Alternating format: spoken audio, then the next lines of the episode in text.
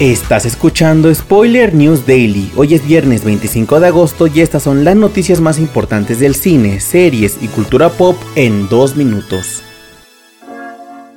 Warner Bros. Pictures y Legendary han confirmado que la secuela de Dune, programada para estrenarse a principios de noviembre, ha recibido una nueva fecha de estreno para el 15 de marzo de 2024, debido a las huelgas vigentes en Hollywood. Con este cambio en su fecha de estreno, existe la alta probabilidad de que la película tenga una exhibición especial en la próxima edición del Festival Internacional de Cine de Berlín. Ahora, Dune parte 2 del director Denis Villeneuve tomará la fecha que estaba programada para el estreno de Godzilla y Kong, el nuevo imperio, la cual ahora verá la luz hasta el 12 de abril de 2024.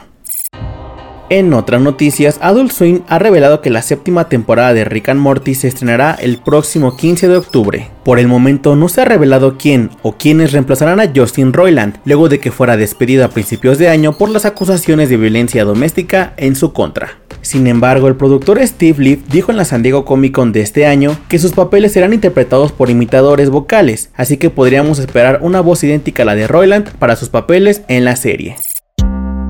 Para cerrar, les contamos que a partir del 22 de septiembre y durante solo una semana, la película de Barbie despedirá el verano con un restreno limitado en algunos cines IMAX de Norteamérica y de todo el mundo. Además de ver la película por primera vez en formato IMAX, el público podrá disfrutar de imágenes postcréditos inéditas seleccionadas por la directora Greta Gerwig. La cinta ya superó los 100 millones de dólares en taquilla mundial y busca colocarse dentro del top 20 de las películas más taquilleras de la historia.